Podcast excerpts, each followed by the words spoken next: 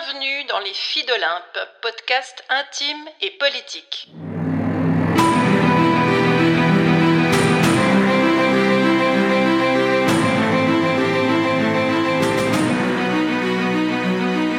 C'est reparti pour le défi J'envoie 2024. Chaque jour de janvier, un épisode et une contrainte narrative pour stimuler notre imagination, se lancer un pari et aiguiser votre acuité et peut-être votre fidélité. J'y participe pour la seconde fois avec une quarantaine de collègues de l'Académie du podcast.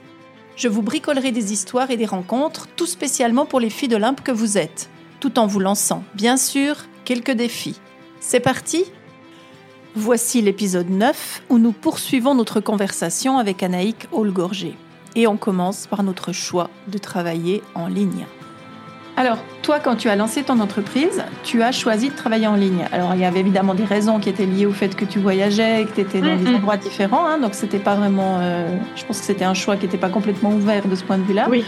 Qu'est-ce qui fait aujourd'hui que tu continues de travailler en ligne? J'ai commencé à monter mon projet en ligne parce qu'effectivement, j'étais dans un pays où il y avait très très peu de monde. Euh, J'étais au Moyen-Orient dans un pays où il n'était pas possible de travailler vraiment autrement. Et parce qu'effectivement, je rebouge à peu près tous les trois ans, donc sinon, bah, il faut remonter à chaque fois. Euh, je suis rentrée là et j'ai des gens qui me disent Ah, bah, du coup, tu vas. On peut travailler avec toi en direct ou dans ton cabinet, ou tu vois, ça fait euh, un mois que je me demande si je vais marquer un Google My Business pour dire où j'habite. euh, j'ai refait l'autre jour mon profil pour rigoler, je suis à 70% introvertie. Donc là, ça me met bien dans une case, mais ça répond de manière un peu claire. Euh, ça m'aide beaucoup, moi, de travailler derrière un écran. J'ai beaucoup plus de mal. Euh, j'ai accompagné quelques personnes en vrai en étant à côté d'eux. Euh, c'est trop près. Voilà. Donc, c'est ma raison principale. C'est aussi, par exemple, pour ça que je peux faire, que je peux pas faire du groupe, que je n'aime pas faire du groupe moi, j'ai été consultante en marketing dans ma vie d'avant, je présentais devant des gens. Ça, ça, ça va de présenter parce que t'es pas, mais animer plusieurs personnes. Quand je t'ai dit tout à l'heure, je les mets ensemble, c'est un peu ça, hein, parce que si je dois animer, c'est-à-dire qu'il faut que j'arrive à, à, à, prendre l'énergie de chaque personne, arriver à la composer, etc. C'est euh, vraiment difficile et épuisant. Et surtout, j'aime, j'aime pas ça, donc euh, ça n'a aucun intérêt pour moi. Sur du long terme, j'aime bien le faire, les voir se, s'animer entre eux. Mmh je serais pas du tout une bonne facilitatrice, tout ça. Ouais. Et je prends énormément de plaisir en one-to-one, mais euh, j'ai vu les fois où j'ai des gens vraiment en direct pour faire la séance. Hein. C'est un, c'est en plus c'est un peu des choses très pratiques, mais comme je travaille sur l'écran, les gens se mettent près de moi. C'est trop près de moi. Mmh voilà.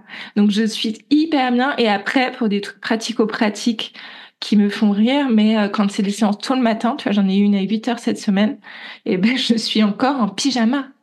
Et c'est quand même absolument merveilleux que si j'étais, si je devais être maquillée, tout ça, tout ça, euh, c'est plus long.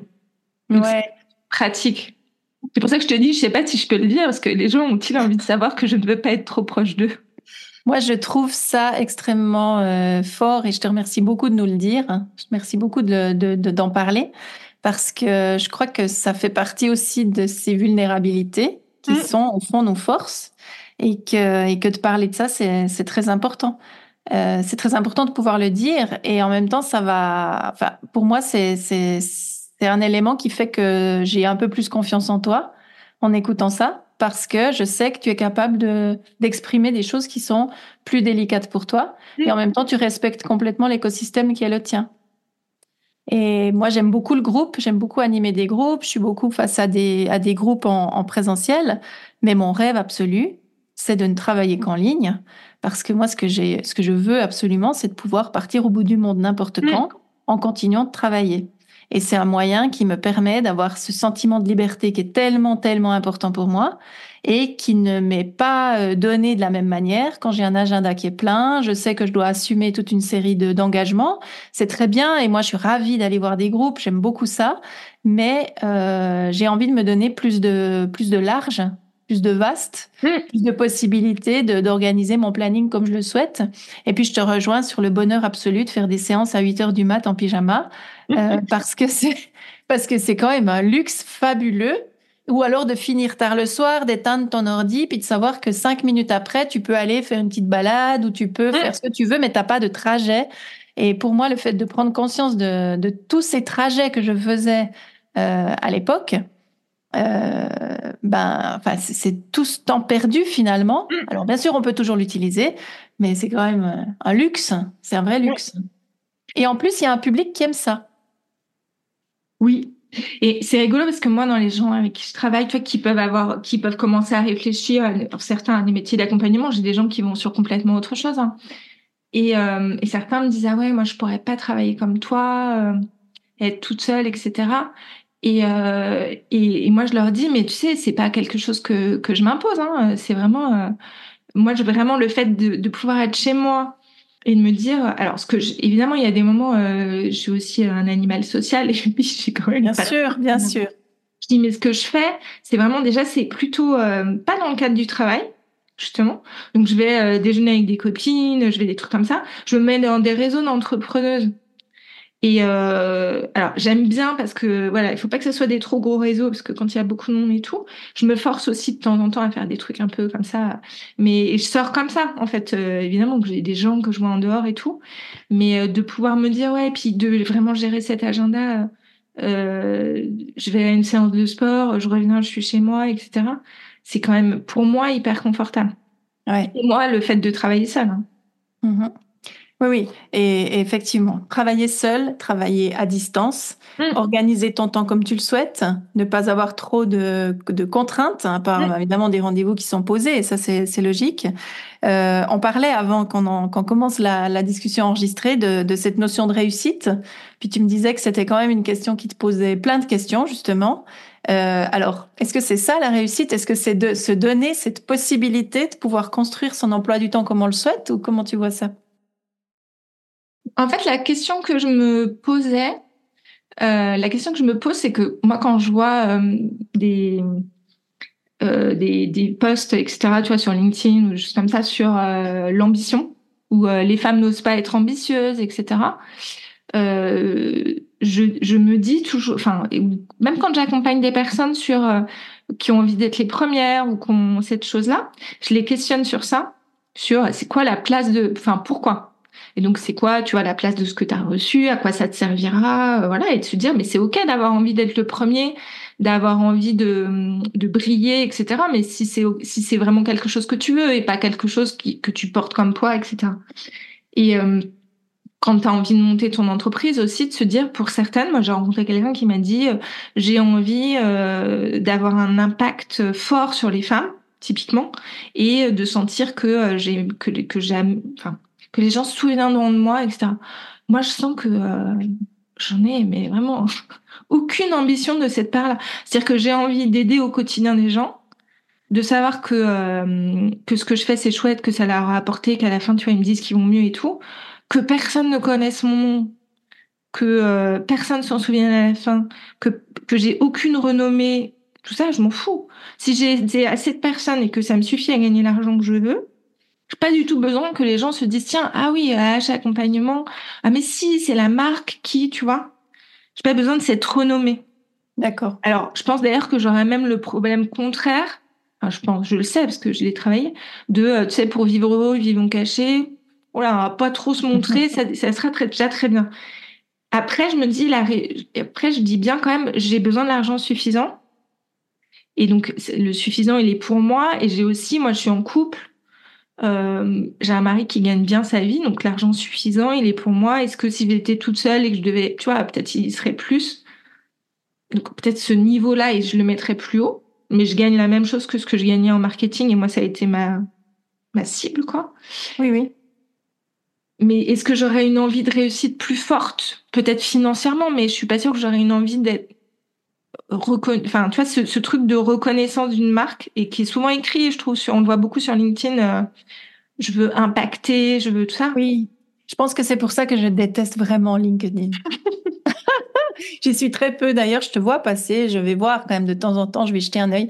C'est fou à quel point ce réseau n'est pas fait pour moi. Je me sens totalement étrangère. Alors moi, c'était mon réseau d'avant parce que quand je travaillais, euh, c'était mon réseau un peu par lequel j'ai commencé. Mais j'ai commencé il y a six ans. C'était pas, euh, euh, le truc d'aujourd'hui ou avec 12 000 codes, voilà. Donc je continue à être dessus, mais je publie sur tous les réseaux d'un coup, ça me voilà. Mais effectivement, il y a tous ces trucs de, bon, il y a beaucoup de, de quand même de, m'as-tu vu quoi Énorme. Et en fait, c'est ce truc. C'est mon regard. Hein. Oui, mais c'est horrible. Et pour les femmes, tu vois, de je veux impacter pour aider les femmes. Non, non, non, tu veux impacter pour gagner de l'argent, donc on va quand même se détendre. Mais tu as le droit de le dire, mais je veux dire, ne fais pas semblant que c'est pour. Euh, et du coup, c'est ce questionnement de me dire, c'est quoi la part pour quelqu'un? Mais je trouve qu'on a le droit hein, de se dire, mais euh, et c'est est-ce que euh, pourquoi j'ai pas enfin aussi c'est une questionnement pourquoi? Moi j'ai pas d'ambition quoi j'ai pas de ma seule ambition c'est de dire c'est ça hein. j'ai des gens ce que je fais c'est bien c'est qualitatif à la fin ils sont contents et, euh, et je gagne le niveau de vie qui me permet d'avoir la vie que je veux. Et au mhm. quotidien, j'aime ce que je fais. Quoi. Oui, alors que moi, je crois que je suis quelqu'un qui a de l'ambition. En tout cas, c'est, j'ai envie de le profiler comme ça. Euh, j'ai euh, envie d'avoir une parole forte. J'ai envie de marquer euh, les gens. Enfin, mm. marquer. J'ai envie de, d'être entendue dans la manière dont je m'exprime. Mais au service de personnes que j'accompagne, au service d'une cause finalement ou d'une mission qui supplante le reste et qui est celle de euh, contribuer à faire que euh, euh, au fond, toutes les paroles puissent se dire et qu'on puisse avoir des débats d'idées, des, des, échanges, qu'on puisse avoir euh, la possibilité de, grandir dans sa réflexion, d'aller plus loin dans sa manière de se positionner, et puis que politiquement, on puisse être entendu euh, avec ces voix-là. Et moi, la, la dimension politique, elle est importante dans toutes les activités que je mène. Quand je faisais du journalisme, je disais que j'étais là pour développer l'esprit critique citoyen et que c'était ça qui m'intéressait. C'est d'ailleurs pour cette raison-là que j'ai quitté le journalisme parce que j'estimais qu'on était en train de ramollir les cerveaux plus que de leur permettre de se développer. Et, euh, et au fond, ce que je fais aujourd'hui dans, dans tout ce qui me dans tout ce qui me mène, tout ce qui me tout ce qui me porte aujourd'hui dans ce que j'essaye de développer, euh, c'est toujours la même chose au fond. C'est développer cet esprit critique citoyen et euh, avec tous les outils qui peuvent être utiles à cette à cette mission-là, hein, au fond. Mais pour moi, il y a vraiment cette notion-là, c'est ce que j'appellerais mon ambition. Euh, et ça passe effectivement peut-être par une forme de visibilité et certainement par une forme de réussite euh, avec beaucoup de guillemets un peu financière et sociale euh, qui permet de faire que ce soit possible et que l'argent soit au service de cette mission-là et pas au service de ma future Porsche, ce qui ne m'intéresserait absolument pas du tout. Ça, ça me parle. Et je me dis que nos missions sont quand même proches, hein, quand même. Mais oui, mais oui. Non, mais parce que des fois, je dis, alors, ça me fait rire parce que quand les gens, je leur dis ça, faut pas que je le dise trop tôt dans l'accompagnement. Des fois, je dis aux gens que le, l'histoire du travail, il est anecdotique dans mon accompagnement. Parce que ce qui compte pour moi, et très souvent, ils s'en rendent compte, alors évidemment, ils s'en rendent compte à la fin, euh, ils ont appris à mieux se connaître, mais surtout, ils ont appris à s'accepter et à comprendre que ils sont alors c'est pas je suis comme ça je suis comme ça je changerai jamais rien de toute façon c'est pas du tout ça c'est de se dire mais je suis déjà j'ai ça est-ce que j'ai c'est des forces et je vais m'appuyer dessus euh, à aller se reconnecter il y a plein de gens qui euh, qui vont refaire des choses qu'ils faisaient plus ou euh, tu vois là j'ai mais même des choses parfois créatives des trucs comme ça ils se reconnectent à eux-mêmes mm-hmm. là quelqu'un qui m'avait écrit mais moi je pensais que j'aimais rien que j'avais rien. C'était un peu ça. Hein. Et elle, c'est terrible. Hein. Mhm. Tellement important de permettre à des personnes de se rendre compte qu'elles ne valent pas rien et qu'elles ne mm. sont pas rien et qu'elles ont une tonne de richesse à l'intérieur d'elles. Et euh, voilà, ça, ça fait aussi partie de l'ambition, ça. Et mon ambition à moi, c'est ça, c'est que, que, tout le monde se dise, mais en fait, je le dis toujours, mais non, mais personne n'aime rien. Et c'est pas parce que les gens me disent, mais j'ai pas de passion. Mais j'ai dit, mais moi non plus dans le sens classique. Je dis, j'ai pas une passion pour les gens malheureux au travail que j'aurais mis au cœur de ma vie pro. Ah, j'adore les gens malheureux au travail, c'est ma passion. Alors ça les fait toujours un tilt, ça. Ils disent ah oui, c'est pas une passion. Je dis mais donc, euh, je dis en plus les gens qui sont passionnés par la peinture, est-ce que tu crois qu'ils vont, ils sont tous peintres? Donc on n'a pas obligé d'avoir une passion comme ça. Et il y a un truc très pareil, on est sur le romantisme hein, de euh, il me faudrait une passion comme ça je pourrais aller trouver, le mettre au cœur de mon, ma vie pro euh, ou pas quoi. Ouais, mais on se rend compte aussi de la force des injonctions et de comment on nous on nous on nous on se cette société où les, les grandes idées euh, pèsent sur nous, des grandes idées sociétales comme ça pèsent sur nous et nous disent comment on devrait être alors que finalement je crois que l'ambition qu'on a toutes les deux, c'est de permettre aux gens non pas de faire comme il faudrait être mais comme ils ont envie d'être. Ouais, et puis d'être vraiment, et les gens se rendent compte après que, bah ouais, en fait, c'est évidemment qu'ils ont des choses qui les intéressent. Mm-hmm. Des trucs qu'ils lisent, des, tu vois, des choses qu'ils aiment, qu'ils aiment faire. Et donc, c'est ça qu'ils vont remettre au cœur de leur vie, Mhm. réapprendre à s'écouter, tout ça. Certains apprendre à dire non. Leur entourage n'est pas toujours fan, mais donc euh, voilà. Et donc, mon, mon ambition à moi, si, c'est, par contre, ça, d'arriver à se dire, euh, non, t'as pas un problème parce que t'es pas heureux dans ton travail. Et les- tu sais, les gens qui leur disent, ouais, toi, t'es jamais content. euh, oui, bah, peut-être que il est pas au bon endroit. Je leur dis, t'es juste pas au bon endroit depuis le début. Mais euh, des Ouais, gens qui pensent à force qui sont pas faits pour le monde du travail, qui trouveront jamais, alors peut-être pas pour le monde du travail tel qu'il est, euh, voilà, mais t'as pas le, t'as pas un problème. Je pense que c'est mon mon message. euh. Donc ça, de pouvoir le diffuser le plus, oui, et de, mais mais pas en tant que moi. Tu vois ce que je veux dire? Que ça peut être qui diffuse quoi. Oui. Donc si j'arrive à faire passer ça et quand euh, quand les gens me disent ouais euh, merci pour euh, que j'aille mieux à ça, pas merci euh, voilà, ça ça me fait du bien de me dire Oui. Enfin, un de moins qui se dit que il est pas normal sur terre quoi. Oui, ouais, tout à fait. Donc ça je te je te rejoins ouais, de pouvoir se dire hein, Mhm. Oui. on est Ouais, ben dites donc, on fait un boulot passionnant. oui On fait des boulots passionnants. ouais ça c'est quand même chouette ouais Et ça, c'est une chance, mais c'est une chance énorme d'avoir la possibilité d'aller dans la direction qu'on a, qu'on a choisie Hum, et, et de se donner les moyens de faire que ce soit possible et que ça continue d'être possible. ouais Et moi, je parlais avec une de mes, une de mes collègues et copines indépendantes il n'y a pas très longtemps qui me disait Non, mais Flo, t'imagines la chance qu'on a? Et c'est vrai que c'est vrai qu'on a quand même beaucoup de chance. Même si c'est pas que de la chance. Ouais. T'as vu que j'allais te Vas-y, vas-y, dire vas-y, vas-y. Bien sûr. Non, mais j'allais te dire. Parce que moi aussi, des fois, je me dis. euh, L'autre jour, dans ce que j'allais dire, il y a quelqu'un qui m'a écrit vraiment un long, long message euh, de fin d'accompagnement qui était hyper beau. Et c'est quelqu'un là qui, le- enfin bref, tout le, c'était des jolies rencontres, euh, vraiment magnifiques quoi. Et j'allais lui mettre la chance que j'ai de pouvoir faire ce métier euh, pour euh, bah, pour ses mots, mais pour ses rencontres, pour tout ce qu'on vient de se dire quoi. Et je me suis redit, alors ça pour le coup c'est marqué un peu sur les réseaux, ouais c'est pas de la chance. Alors faut se méfier, il y a des gens qui tu sais qui disent euh, qu'ils gagnent énormément d'argent, c'est pas de la chance. Il y a une partie de chance dans la réussite parfois de certains où ça va marcher parce que je sais pas quoi. Bon. Mais par contre, ouais c'est, enfin c'est pas que de la chance parce que euh, bah moi déjà je vois j'ai mis quatre ans à lâcher mon boulot hein, donc euh, C'est absolument pas que de la chance, mais c'est euh, des voies où on s'est donné les moyens de pouvoir Mm. les prendre. On s'est donné, on s'est, on a, on, on s'est lancé aussi euh, dans le vide. Moi, je me souviens du jour où j'ai Oui, ça, le. CDI que j'avais sous les yeux. Ben, j'ai eu c'est vraiment ce sentiment de sauter du 45e étage et de Mm. pas très bien savoir euh, où j'allais atterrir et comment. Et, euh, et donc, on, on a eu ce courage-là, probablement à un Ouais. moment donné. Et peut-être que aujourd'hui, on a envie de le transmettre à d'autres. Mm. Et, et, et qu'au fond, c'est effectivement loin d'être que de la chance, mais il y a euh, quelque chose en nous qui a fait que ça a été possible. Et ce quelque chose en nous qui fait que ça a été possible, ben, tout le monde l'a pas. Euh, mais par contre, tout le monde peut aller le rechercher, le recultiver et le remettre quelque part dans, son, Mm. dans ses choix et dans ses envies. Puis ça, c'est quand même euh, une sacrée bonne nouvelle, quoi. Ouais, puis je trouve aussi que. euh, euh, alors, ça fait quand même juste pour que les gens se disent pas que. Parce que souvent, les gens pensent qu'on est des super-héros, là. Non. ouais. Ça fait six ans, un peu plus de six ans. Je rêve encore parfois que. Et c'est une fois, il y a pas longtemps, là, que je retourne au travail et que j'ai dû reprendre mon boulot. Et j'arrive. euh, et j'arrive. Et ma collègue, et, euh, et, c'est pas. un- Enfin, je dis je rêve, c'est pas un rêve. hein.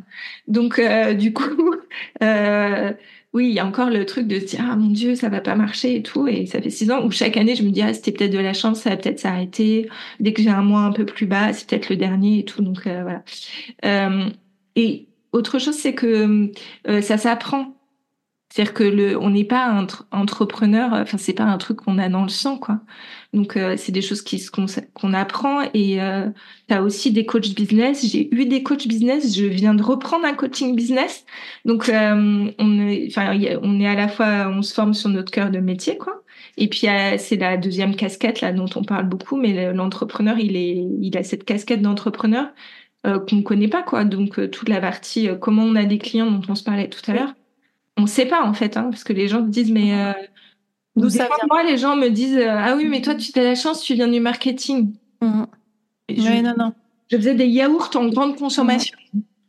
Donc, euh, je, quand il a fallu que ça soit moi et sur les réseaux, euh, je savais pas, donc je me suis formée. Mmh, mmh. Ça, ça, ça apprend et il faut aller, il faut aller se former, quoi. Je sais pas, Mmh. tu, tu- je pense que tu fais aussi des coachings. euh, Ah oui, bien entendu. ouais. Ouais. Donc, Ouais. je pense que c'est un message aussi pour, ce, pour les gens qui se disent. Alors, mais, mais je te dis bien entendu, et en fait, ça n'a pas été le cas tout de suite. C'est-à-dire que moi, j'ai quand même eu une longue période où j'ai pensé que j'allais me débrouiller toute seule, que j'allais faire toute seule. Et quand je me retourne sur les dernières dix années, je me dis que c'est quand même un peu dommage que j'ai à ce point-là voulu faire toute seule et que j'aurais quand même gagné beaucoup de temps si j'en avais, euh, si j'avais accepté le fait de dire euh, oui, c'est bien de prendre un coaching, c'est bien de prendre quelqu'un, d'avoir un peu de recul sur ce qu'on est en train de faire, puis finalement d'apprendre à devenir entrepreneur. Parce que pour moi, euh, encore aujourd'hui, je suis pas sûre que je suis vraiment une entrepreneur. Je suis quelqu'un qui euh, construit la vie professionnelle ou la vie tout court qu'elle a envie d'avoir. Alors, il se trouve que ça passe par l'indépendance, ça passe par cette histoire d'entre- d'entrepreneuriat,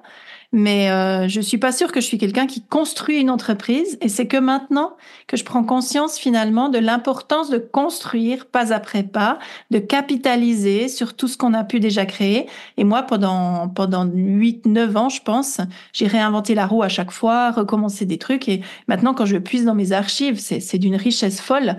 Mais moi, je l'ai jamais vraiment euh, euh, conscientisé ça. Moi aussi, hein, des fois, je me dis, oui, il y a plein de trucs que je refais chaque année. Ouais. Il y a des trucs, euh, je vois, il y a des formations, par exemple, recyclage de tes contenus. Je recycle pas beaucoup, mais. mais non, mais là, il y aurait créer. énormément de choses à faire. Mhm. Donc, je recrée, parce que ça m'amuse de recréer, et je me dis, mais ça, c'est. Alors c'est ça, ça m'amuse de recréer. Et moi, je suis aussi, je suis aussi dans cette euh, dans cette famille-là où je recrée tout le temps parce que je me dis ah oui, mais là le public est pas exactement le même, alors on va un peu changer, on va modifier, et puis voilà. Et euh, il y a des gens qui, qui font des formations avec moi ou qui les refont plus tard, puis ils vivent pas la même en fait parce qu'il y a chaque fois des Mm. nouvelles, euh, des nouveaux éléments qui sont arrivés, bien sûr. Ça fait un moment qu'on parle. Ouais. On est passionné en fait.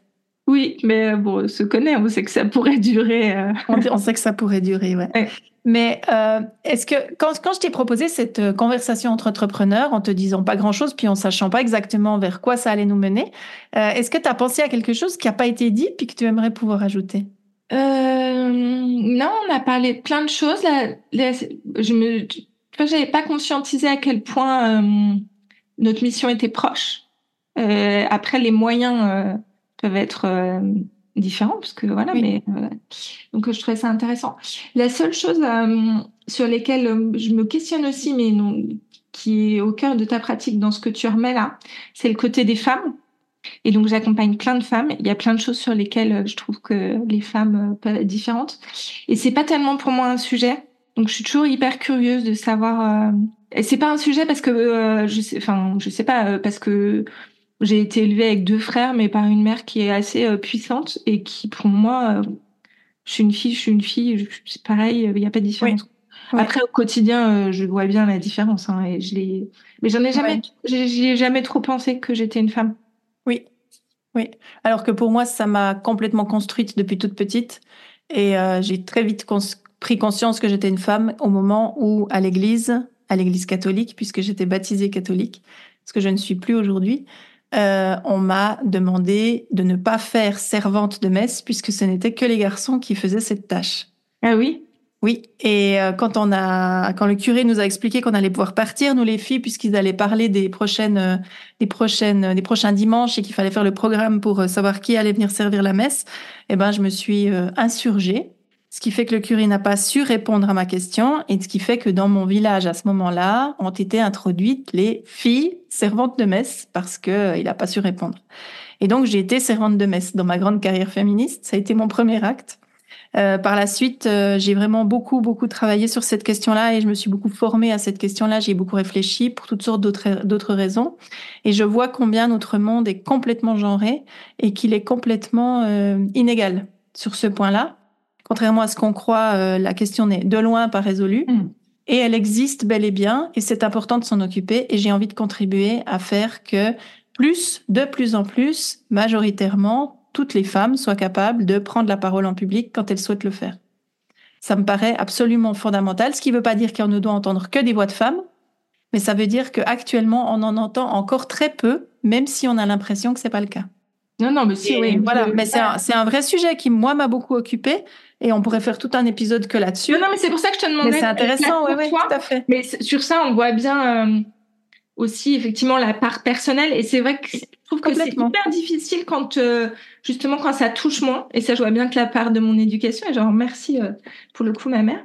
Euh, bah tu vois, c'est, je suis pas et j'ai ma fille qui est euh, pourtant je les ai aussi éduquées comme ça. Puis c'est plus leur génération là. Elle à fond, donc tu laisses rien passer, aucune phrase. Je pense que c'est mon fils pour le coup qui qui prend un peu cher à la moindre truc et plaf. Mais euh, et ça me met et dans les femmes que j'accompagne hein, où il peut y avoir des souffrances. J'ai pas trop eu au travail, Mhm. peut-être aussi parce que c'était voilà, mais j'ai eu de la chance. Mais euh, du coup, je trouve ça hyper intéressant comme euh, Oui, mais on est aussi d'une génération où euh, moi je me souviens que quand j'étais ado et que je lisais des livres féministes, j'avais aucune copine qui était intéressée par ça. Et euh, moi j'ai lu tous les classiques féministes. Enfin, ça m'a vraiment nourri depuis que je sais lire finalement. Et j'ai envie de dire, je le dis souvent, je dis, je dis, je suis féministe depuis que je sais penser. Parce que bah, toute ma, ma, ma, ma vie, d'autres éléments de ma vie m'ont amené à, à me positionner ou à me questionner là-dessus. Et, euh, et c'est vrai que c'était pas du tout à la mode, quoi. Moi, j'étais, j'ai toujours été euh, très engagée là-dessus. Enfin, très engagée sans être engagée dans des groupes. Moi, j'aime pas tellement. Alors là, j'aime bien les groupes en formation et j'aime bien accompagner des gens, mais j'aime pas du tout faire partie de groupes féministes, par exemple. J'ai, j'ai quelque chose de très euh, compliqué euh, à gérer avec la question du militantisme. Je suis pas sûre que c'est par ce biais-là qu'on va y arriver. Mais euh, ça, c'est ma vision euh, personnelle. Par contre, euh, ça a toujours été fondamental. Mm. Mais c'était pas du tout à la mode. Donc, c'est normal finalement que les femmes de notre génération ouais. euh, soient euh, pas trop sensibilisées ou tout à coup se réveillent avec des filles qui sont elles extrêmement féministes et puis qui n'aient pas for- qui- qui- alors qu'elles elles n'avaient pas forcément compris euh, l'importance que ça pouvait avoir. Ouais. Et euh, moi, je me suis beaucoup sentie seule là-dedans, puis en même temps absolument déterminée parce que je savais qu'avant moi, il y en avait eu plein, et puis qu'après moi, il y en aurait aussi, et surtout que pendant moi, il y en avait aussi, parce que malgré tout, il y a quand même beaucoup de livres qui ont aussi été écrits Ouais, pendant, euh, et puis des penseuses, enfin toutes sortes de choses qui ont été faites pendant notre notre propre euh, parcours de vie, quoi. ouais, c'est clair. Ouais, ouais. Mais c'est une question vraiment passionnante, effectivement. Mais c'est bien, ça nous ça nous rapproche aussi sur certains points, ça nous permet de nous questionner euh, Tout à fait. au-delà de nos entreprises. Ouais. Bon, ben Anaïk, hein, moi je te remercie infiniment d'avoir accepté cette conversation. Bah oui, c'était très riche comme d'habitude. Ouais, c'était super. Merci beaucoup à toi de m'avoir invité et euh, Ouais. de ce partage. euh, voilà, c'était très Ouais. chouette. Merci beaucoup, Anaïk. Merci. Comment ça va pour toi? Et ben ça va.